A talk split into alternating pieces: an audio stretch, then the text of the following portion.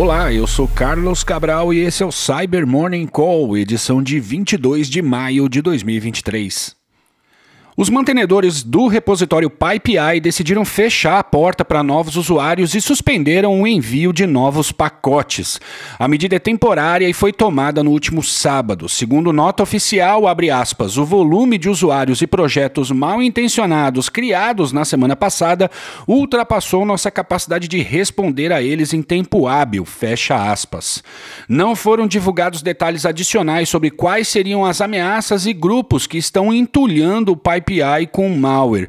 E a gente vem o tempo todo reportando a existência de pacotes maliciosos nessa e em outras plataformas semelhantes. O caso deixa evidente que esse ecossistema de repositório de código público demanda medidas de monitoramento e controle de nível corporativo. Seguimos acompanhando o caso, novidades a gente reporta aqui. E o serviço de registro de domínios do Google lançou no começo desse mês novos domínios de alto nível ou top level domains tornando possível criar sites com endereço .phd ou .prof, dentre outras nomenclaturas. No entanto, a novidade chamou a atenção do pessoal de segurança porque dentre os novos top-level domains, foi criada a possibilidade de ter sites .zip, que como você deve saber, é uma extensão de arquivos muito popular. O problema é que em um ataque a vítima pode ser persuadida a clicar em um link para uma página remota achando que está interagindo com um arquivo .zip, por exemplo.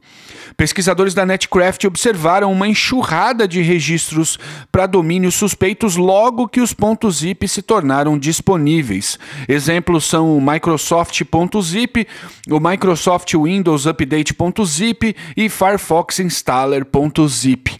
Então vale a pena ficar atento a possíveis ataques ataques usando domínios como esses e, se possível, bloquear preventivamente o acesso a domínios.zip. E um código de prova de conceito para a vulnerabilidade CVE 2023-32784 foi publicado. A falha afeta o gerenciador de senhas KeyPass e permite obter a senha principal do produto e, com isso, claro, ter acesso a todas as senhas da vítima. A vulnerabilidade afeta as versões do KeyPass para Windows, Linux e macOS e ainda não foi corrigida. Uma solução para o problema é prometida na versão 2.5.4 a ser possivelmente lançada lançada no final do mês.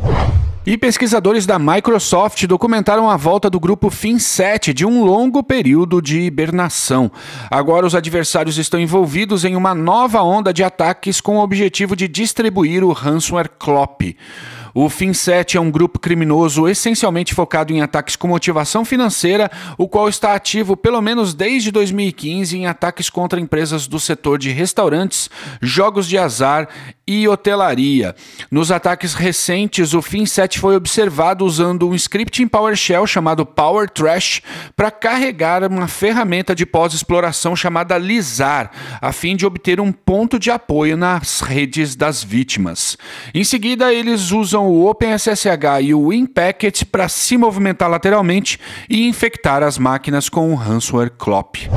E a Trend Micro identificou campanhas baseadas em Stealers desenvolvidos em Rust que possuem funcionalidades para abusar do GitHub Codespaces, um ambiente de desenvolvimento que oferta máquinas virtuais pré-configuradas com todas as dependências necessárias para um programador. Foram observadas funções que permitem evadir mecanismos de segurança, extrair dados de navegadores web, de carteiras de criptomoedas, do Discord e da plataforma de jogos Steam, dentre outras. Essa técnica foi descrita pela própria Trend Micro no começo do ano, após uma análise do GitHub Codespaces a partir de uma perspectiva adversarial. Ou seja, eles falaram que era possível e os atacantes foram lá e fizeram. E é isso por hoje, obrigado por ouvirem o Cyber Morning Call e tenham um bom dia. Você ouviu o Cyber Morning Call, o podcast de cibersegurança da Tempest. Nos siga em seu tocador de podcast para ter acesso a um novo episódio a cada dia. E para saber mais sobre a Tempest, nos siga no Instagram, Twitter e LinkedIn ou acesse www.tempest.com.br.